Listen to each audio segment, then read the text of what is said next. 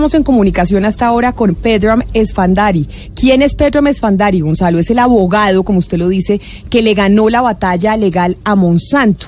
El abogado de esta pareja, de los Piliot, la pareja que demandó a Monsanto y que ganó, a la que le tienen que pagar los 2.055 millones de dólares. Así que, abogado Esfandari, muchísimas gracias eh, por acompañarnos y por estar con nosotros para hablar de este tema del glifosato. Bienvenido a Mañanas Blue. Abogado, mire, la primera pregunta, evidentemente, que yo le quiero hacer es, ¿cuál fue el principal argumento que presentaron ustedes como defensa para poder probar que ese producto, el Roundup, que es el glifosato, había causado el cáncer de sus clientes? ¿Ustedes cómo pudieron demostrar que efectivamente el glifosato sí era el causante del cáncer? Years of scientific evidence which demonstrates that Roundup the herbicide that's used in the United States and across the world can cause cancer in humans. It's based on decades of data in laboratory animals, in mice, and it's based on data, uh, on epidemiological data, which is human data. Uh, people who have sprayed the product, scientists have followed those people around for a number of years to observe whether an increased number of them get cancer. Turns out about six or seven epidemiological studies indicate that there is an increased cancer risk after using Roundup. And also we relied on cell studies, what's called um, genotoxicity data. So we presented the arguments using these three pillars of science, if you like. And the jury agreed with our arguments and they found Monsanto liable. Camila, nos dice el abogado que ellos demostraron cómo este producto, el Roundup, es un herbicida que se usa en los Estados Unidos y en todo el mundo y que produce cáncer en los humanos. Y eso no lo dice él, lo dicen los estudios que realizaron, lo comprobaron laboratorios, data tecnológica y data humana también, que se basó en preguntarle a ciertas personas que habían tenido contacto con el herbicida a lo largo de los años. Pero, ¿qué más comprobaron, Camila? Bueno, según seis o siete estudios epidemiológicos realizados en una década, se comprobó que los riesgos de padecer cáncer en las personas luego de utilizar este producto se incrementaron. Pero no solo eso. También realizaron otro estudio llamado Data de Toxicidad. Ellos presentaron los argumentos, estos tres estudios que acabamos de mencionar, y el jurado estuvo de acuerdo con lo presentado y encontró la culpabilidad de Monsanto. Yo quisiera preguntarle, abogado, si esta demanda ocurrió antes de que Bayer comprara Monsanto, o fue durante o después de la transición. Sure. So the case was originally filed against Monsanto Company because it was before the, the Bayer um, purchase went through. It was before Bayer had finalized the sale um, acquisition of Monsanto. However, the, Bayer it will be liable for the damages because Monsanto is not owned by Bayer. So any damages resulting uh, in verdicts from lawsuits will from now on be absorbed by Bayer. They will have to make the payments and compensate the plaintiffs. So it was originally against Monsanto and it still is against Monsanto insofar as it exists Bueno, Gonzalo, la data recolectada de años fue de Monsanto, porque la demanda fue presentada antes de que Bayer comprara a Monsanto. Sin embargo, Bayer también sería responsable de los daños, porque es la dueña de la empresa y no al revés. Pero cualquier daño que produzca en este momento también sería responsabilidad de ellos. Tendrían que pagar y compensar. No obstante, el abogado recalca que la demanda originalmente fue contra Monsanto y que sigue siendo Monsanto el culpable. Estamos hablando con el abogado Pedro Mesfandari. Este es el abogado que le ganó la batalla legal a Monsanto porque sus clientes, que era una pareja de esposos, pues se enfermaron de cáncer. Y el abogado le ganó a Monsanto diciendo que el producto que había causado esta enfermedad era el glifosato. Y por eso, abogado, eh, le quiero preguntar es, tomando en cuenta pues los datos que ustedes pudieron recabar, que pudieron conseguir, ¿podemos decir entonces que el glifosato es peligroso en todos los casos? Yes, because the three cases that we have tried successfully have proven in instances where people use this product uh, pretty significantly, people, you know, domestic users in their homes or agricultural users, there is an increased risk of cancer. And we don't just randomly file cases out of nowhere. We have to obviously have a baseline level of evidence that they, you know, use the product substantially, that they have the specific type of cancer called non-Hodgkin's lymphoma. And off the basis of that, we have a reasonable inference that their non-Hodgkin's lymphoma was a direct result of them using Roundup because of the scientific evidence, because the scientific evidence overwhelmingly demonstrates that this product is carcinogenic, and three unanimous juries have agreed uh, in the U.S. Así es, Camila. Y es que después de décadas de estudio, nos dice el abogado que se ha comprobado que las personas que han tenido un contacto significante con este tipo de productos, ya sean usados en su casa o en campos de cultivos, tienen un alto riesgo de padecer cáncer. Agrega que ellos no tienen pocos casos al azar. Al revés, tienen una gran base de evidencias en donde se demuestra que el uso de estos productos está ligado con el linfoma no Hodgkins. Evidencias científicas que comprueban esa relación de manera abrumadora y que se hacen evidentes dentro de los Estados Unidos. Abogado, yo tengo una curiosidad. ¿En algún momento durante el juicio y el proceso penal, Bayer trató de hacer lobby político con ustedes?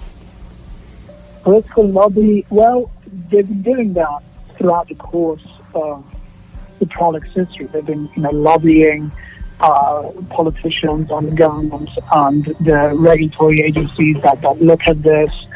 Um, it was actually pretty pretty interesting. In, the middle of trial, there was a memo released by the Environmental Protection Agency in the U.S.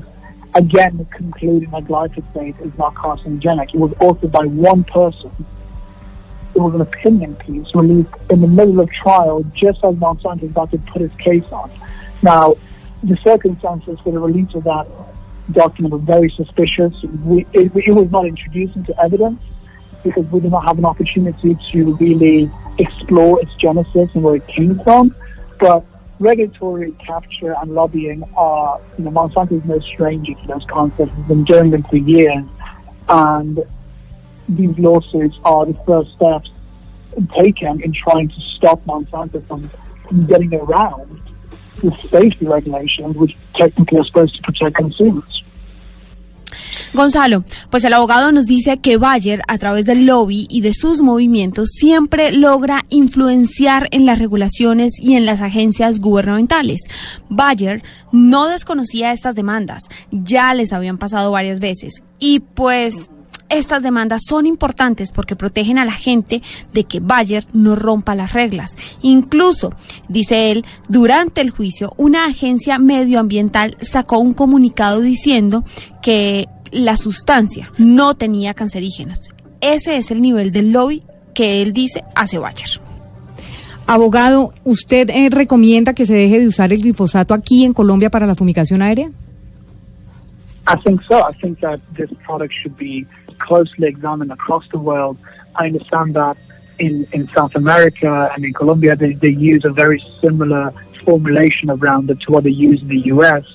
Uh, it has certain co-ingredients which make them even more toxic than the, the version of the product that's sold in Europe. Mhm. Uh, so I think that this is critical. I think that in Colombia, for example, there's a lot of farmers. There's the, the cocoa industry.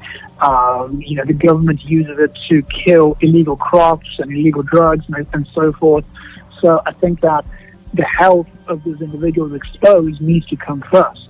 I mean, you know, if Monsanto is so is, is so convinced of the safety of its own products and it's willing to put the health of consumers and the Colombian population at risk, one thing to bear in mind is that regulators only look at the active ingredient glyphosate. They don't look at Roundup, which is what consumers and farmers use across the world. So the formulated product is quite a bit different than just the active ingredient. It is more dangerous, more carcinogenic, and more toxic. Diana, pues el abogado nos dice que sí, que este producto debería ser eliminado del mercado. Agrega, por ejemplo, que aquí en Colombia, en Sudamérica, utilizamos un producto que tiene una fórmula muy similar a la que se usa en los Estados Unidos, pero estos contienen componentes mucho más tóxicos que los que forman parte de la versión del herbicida que se vende en Europa, y eso es muy crítico. Nos dice que hay muchos cultivos, mucha cocaína en la calle y que el gobierno, si bien es cierto que usa la aspersión para eliminar los cultivos ilegales, debe pensar en esas personas del campo. Lo primero debe ser la salud de esas personas que están expuestas al glifosato por la aspersión. En otro orden de ideas, Monsanto está convencido de sus productos y está dispuesto a poner la salud de las personas.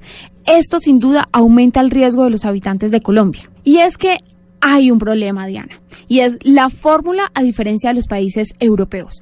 En muchas partes del mundo se usa el herbicida, pero el problema aquí son los componentes, son más tóxicos, más letales y más peligrosos.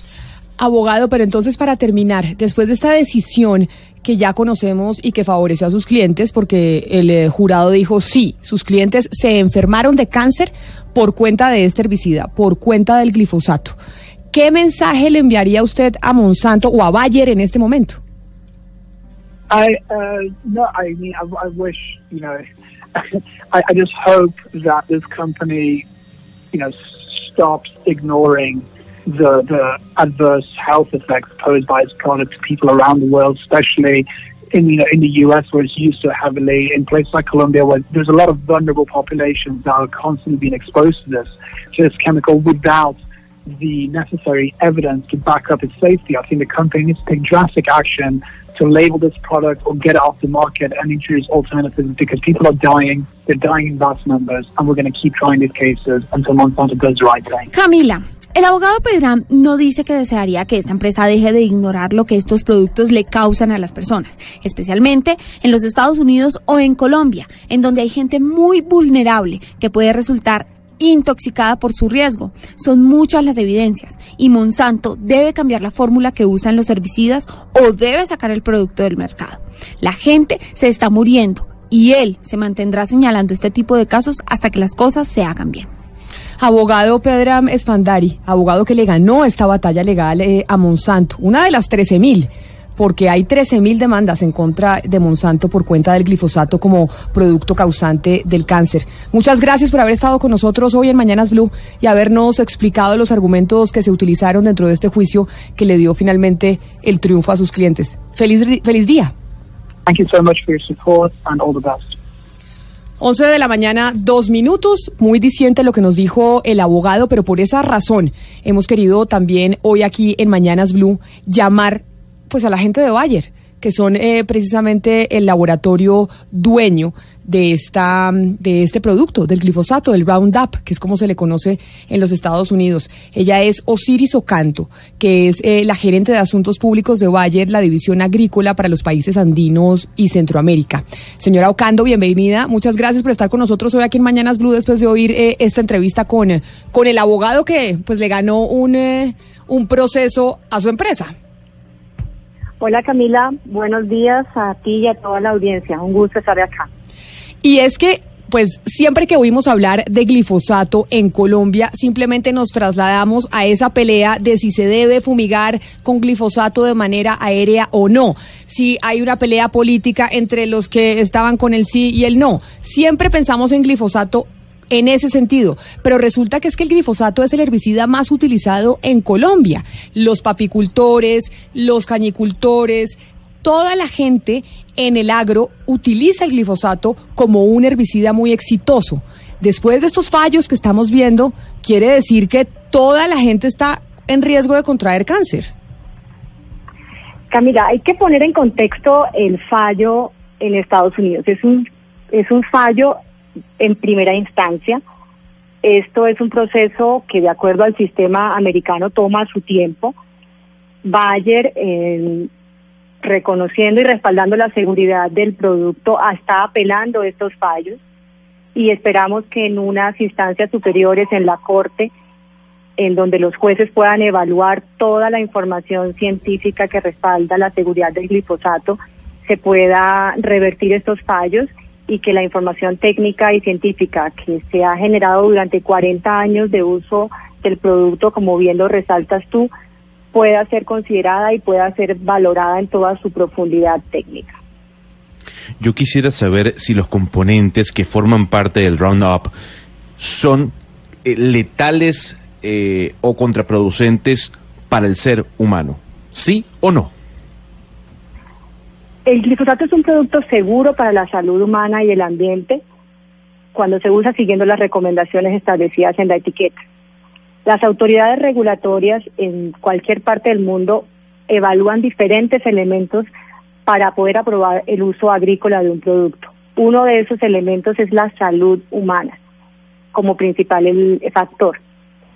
Únicamente cuando se superan las evaluaciones de seguridad y se pueda llegar a la conclusión de que el producto es seguro de acuerdo al uso que se le va a dar, es que es, es que es aprobada su comercialización. Entonces, directamente a tu pregunta, los productos comercializados a base de glifosato que han sido aprobados por las autoridades regulatorias son seguros para la salud humana, siguiendo las recomendaciones establecidas en la etiqueta.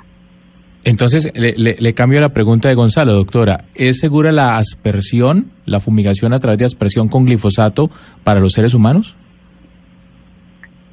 El producto es seguro independientemente del modo de aplicación. ¿A qué me refiero con esto? Las autoridades regulatorias cuando te aprueban un producto agrícola te lo recomiendan para los diferentes usos, sea una aplicación manual, sea una aplicación eh, dirigida terrestre o una aplicación aérea, dependiendo del caso.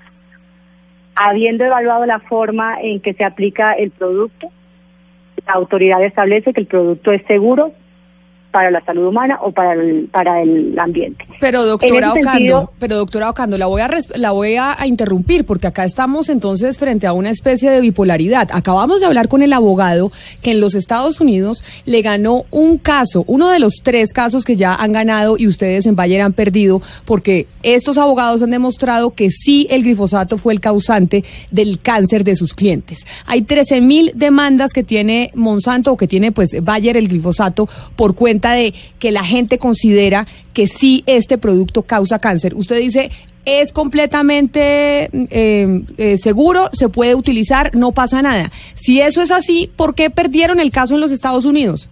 Es que no me, me, parece complejo que hayan perdido un caso, que la justicia en Estados Unidos les haya dicho, sí, hay una pareja que se enfermó de cáncer por cuenta del glifosato y entonces ahora nosotros estemos escuchando que sí que es completamente seguro. Entonces, ¿por qué perdieron?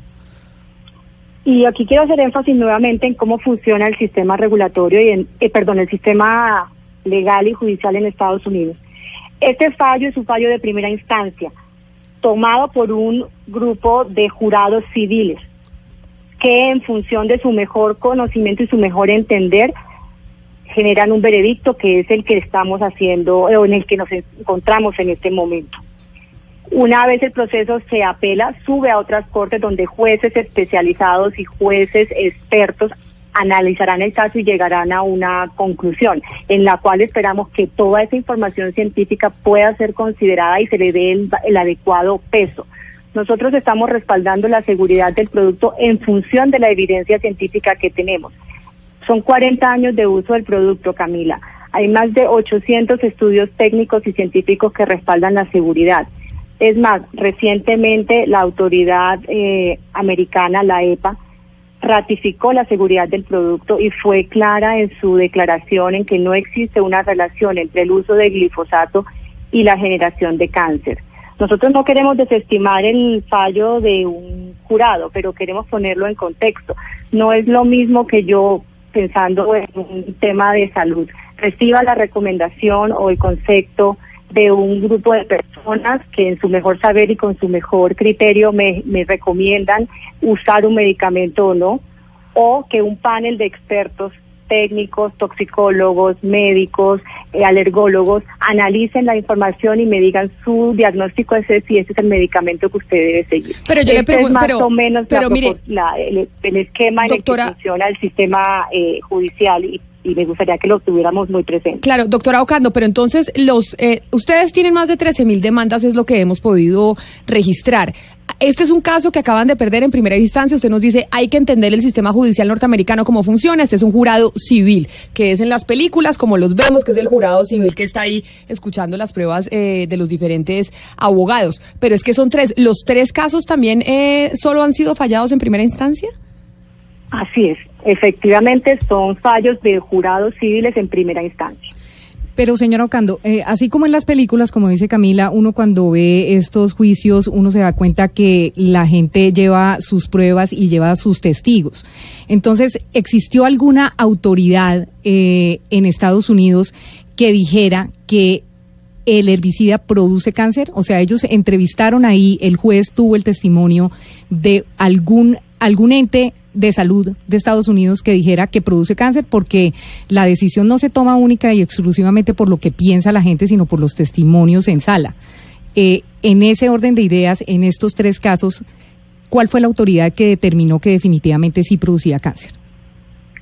Los fallos de los jurados en este momento están basados en el concepto de la agencia de una de las de una agencia de la Organización Mundial de la Salud que clasificó el glifosato como probablemente carcinogénico. Esta es una de tres agencias de la OMS que han revisado el tema del glifosato y es la única agencia de esas tres de la OMS que ha llegado a esa conclusión. Las otras tres agencias, como resultado de sus análisis, no solamente eh, internos de la OMS, sino también en conjunto con la FAO, han llegado a una conclusión completamente diferente y han ratificado que el producto es seguro y que no tienen indicios de que el producto genera, genera cáncer.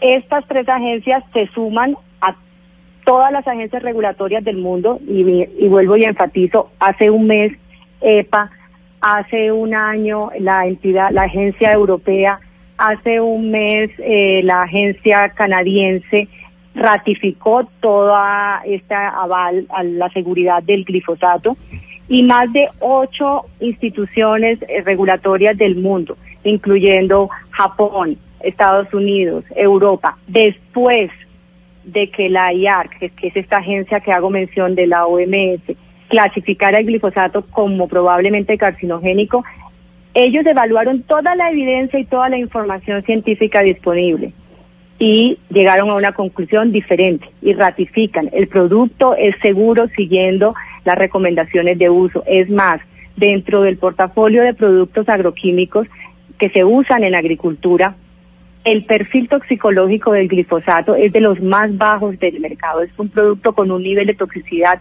muy bajo.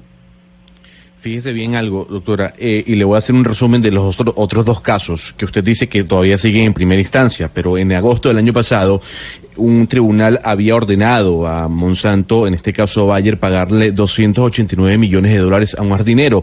Al final se le pagaron 89 millones de dólares. Y en marzo, otro jurado, en este caso también del estado de California, le ordenó a un tribunal pagarle a Monsanto 80 millones de dólares a una persona que también demandó a la compañía y ganó. Entonces la pregunta es, ¿por qué no terminan de reconocer el error? ¿Por qué los componentes en Estados Unidos y en América Latina son más letales que los componentes que tienen tiene el glifosato en Europa, como lo dice el abogado. Estas demandas a las que haces mención son parte de los procesos que están en apelación. Hasta el momento no se ha cerrado ninguno de los casos y estos pagos o estos montos de dinero no son no han sido efectivos, no son casos cerrados. Vuelvo e insisto, son fallos en primera instancia que están en un proceso de apelación. En con respecto a los niveles de toxicidad, los productos, independientemente del país en donde estén aprobados, son regulados y son evaluados, cada una de sus composiciones y sus formulaciones. Y en función de eso, la autoridad permite la comercialización. Entonces, no es eh, cierto decir que el producto que se comercializa en un país tiene un nivel de toxicidad diferente. Son formulaciones diferentes y cada formulación tiene una evaluación de seguridad y una evaluación de riesgo. Y si están comercializados y tienen un registro para su uso en agricultura, es porque superaron los procesos de, de revisión y de evaluación toxicológica, eh, ambiental y agronómica que permite que el producto sea usado en forma segura por cada uno de nuestros agricultores. Eh, gerente Ocando, yo le quisiera eh, preguntar sobre el modo de aspersión. Usted nos dice eh, que es muy importante la manipulación, ha sido clara en, la importancia de, seguir eh, las instrucciones de cómo se manipula el producto. Hasta ahora estos tres casos básicos de los que estamos hablando son de jardinería doméstica, o sea, son personas que ellos mismos individualmente estaban manipulando el producto. Si hablamos de aspersión aérea, es decir, cuando un tercero está haciendo esa aspersión eh, desde desde una del aire y está, eh, digamos, haciéndolo sobre personas que no tienen control sobre el producto y que de alguna manera puedan ser víctimas. Entre estos casos que ustedes tienen, tienen casos que sea de, ah, digamos, de una colectividad que no obedezca a jardinería doméstica. El producto es un producto agrícola. Se usa en todo, en la mayoría de los cultivos eh, alimenticios y los cultivos agrícolas que tenemos en el mundo. Colombia no es la excepción. El 80% del arroz que se siembra en Colombia utiliza eh, glifosato para el control de las malezas. En el caso del maíz eh, sucede exactamente lo mismo.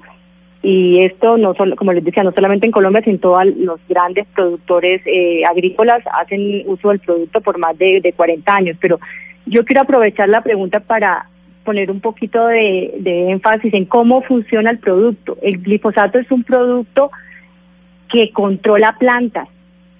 Es un producto que bloquea el crecimiento de las plantas, bloqueando una enzima, una sustancia que está presente en plantas, que no está presente en seres humanos ni en los animales. De este modo, su acción o el efecto que tiene el glifosato funciona principal y esencialmente en plantas. Ahora, cuando se hacen aplicaciones o aspecciones, las autoridades regulatorias en conjunto con los desarrolladores del, del producto establecen cuáles son las medidas para uso seguro del mismo, esas medidas que implican si el producto se va a usar en forma terrestre con una bomba de espalda para aplicarla, cuál es la protección que debe tener la persona, si debe usar guantes, si debe usar tapabocas y demás. Doctora, eh, en el pasado el laboratorio ha tenido que retirar del mercado productos que estaban generando efectos adversos a los que en, en su origen eh, proponían. Ante tanta discusión, eh, ante tanta sospecha, ante tanta duda, ¿no creería que lo mejor es abstenerse de seguir con el producto del mercado? Nosotros somos una compañía de innovación y desarrollo y nos tomamos la seguridad de nuestros clientes, de nuestros agricultores, como lo más importante. Está en el centro de todas y cada una de las decisiones que tomamos y por eso se hacen inversiones grandes en términos de información científica para poder valorar realmente cuál es el impacto y el beneficio de nuestros productos en el mercado. Pero permítame, en permítame. función de esa, perdón un segundo Camila, pero en función de esa información, nosotros seguimos respaldando la seguridad del producto y no tenemos de, de algún elemento que nos permita considerar sacar el producto del mercado. Y esa consideración no solamente está soportada en la información que nosotros tenemos de la seguridad del producto, sino que está ratificada por los análisis externos que hacen las autoridades regulatorias de 160 países y me puedo enumerar las más referentes para nosotros en el mundo,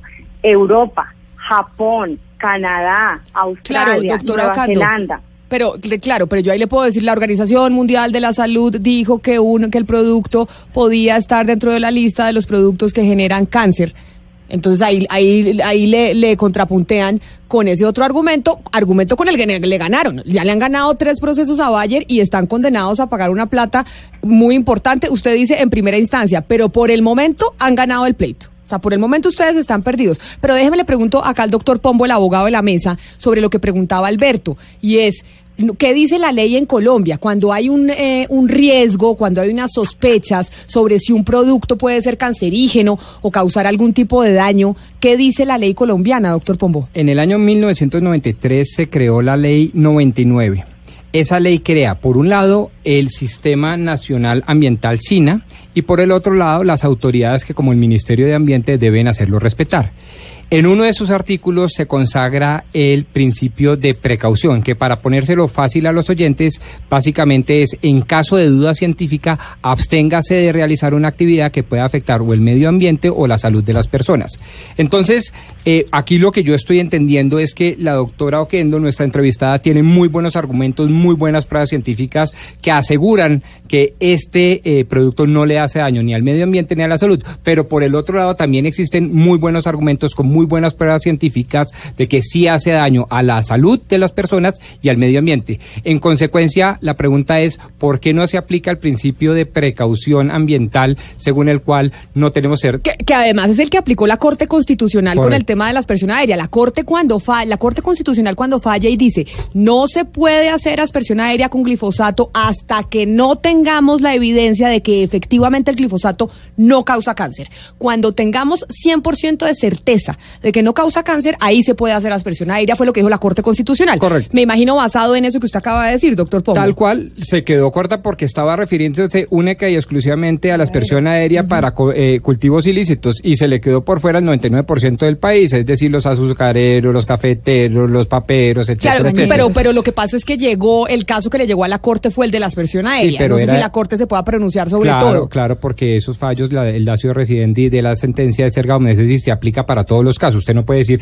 es, fa- es, es malo si se aplica para eh, cultivos ilícitos de coca o de amapola, Pero no pero para no es bueno para los paperos en Cundina. en Pero por eso, por eso, por eso es mucho más amplio y es mucho más delicada esta noticia que estamos conociendo y lo que nos dijo el abogado que le ganó en primera instancia para darle ahí Y con el un juez no beneficio a especializado la también señora. Bueno, pero es la justicia norteamericana en donde en primera instancia los condenaron a pagar dos mil millones. Pero el argumento de la doctora Ocando es válido. Con un juez no especializado vamos a esperar el fallo de segunda instancia, que es definitivo con juez especializado. Pero por e- Pero más allá de eso, usted tiene toda la razón, Camila. Estamos en presencia del principio de precaución y trasladémosle la pregunta a nuestra querida entrevistada. ¿Qué hacer con el principio de precaución en este caso, doctora?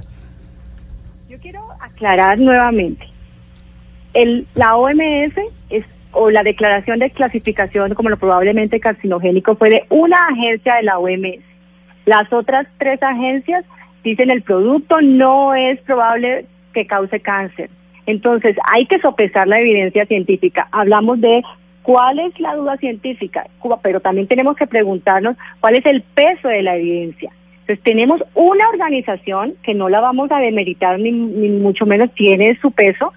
Sin embargo, el cúmulo de la información científica, si en aplicación al principio de precaución nos vamos a, referir, ampliamente valida y respalda la seguridad del glifosato. Doctor Ocando, eh, esto me recuerda mucho a la discusión que ha tenido Colombia sobre el tema del asbesto y con Eternit, con el lobby que hace Eternit y que pasa la ley, que no pasa la ley, que lo prohíben o no. Usted como Bayer podría garantizarle a los colombianos que definitivamente ese herbicida no produce cáncer? Nosotros podemos decirle a la población y a la sociedad que la información científica, el mejor conocimiento que tenemos disponible sobre esta molécula, nos permite concluir que el producto es seguro así- siguiendo las recomendaciones de uso. No, pero doctora con ese enfoque y con ese, pero la con ese pregunta- respaldo, respaldamos el producto y lo continuamos comercializando. pero no, doctora Ocando, es el glifosato no produce cáncer. Ustedes desde Bayer dicen, este es un producto que no es cancerígeno. Este es un producto que no es cancerígeno en función de la información científica que tenemos disponible. Pues doctora Osiris Ocando, gerente de Asuntos Públicos de Bayer, División Agrícola de Países Andinos y Centroamérica, gracias por haber estado con nosotros, por haber reaccionado a la entrevista que tuvimos con el abogado que les ganó el pleito a ustedes en primera instancia. Vamos a ver qué pasa en, eh, en la segunda instancia y pues con la otra cantidad de pleitos que tiene Bayer por cuenta del glifosato. Muchas gracias por haber estado con nosotros aquí en Mañanas Blue, muy atenta. Muchísimas gracias a todos y nuevamente sopesemos la información científica y el glifosato, de acuerdo a esa información, es un producto seguro. Muy buenas tardes para todos. Blue Radio también compra en despegar.com.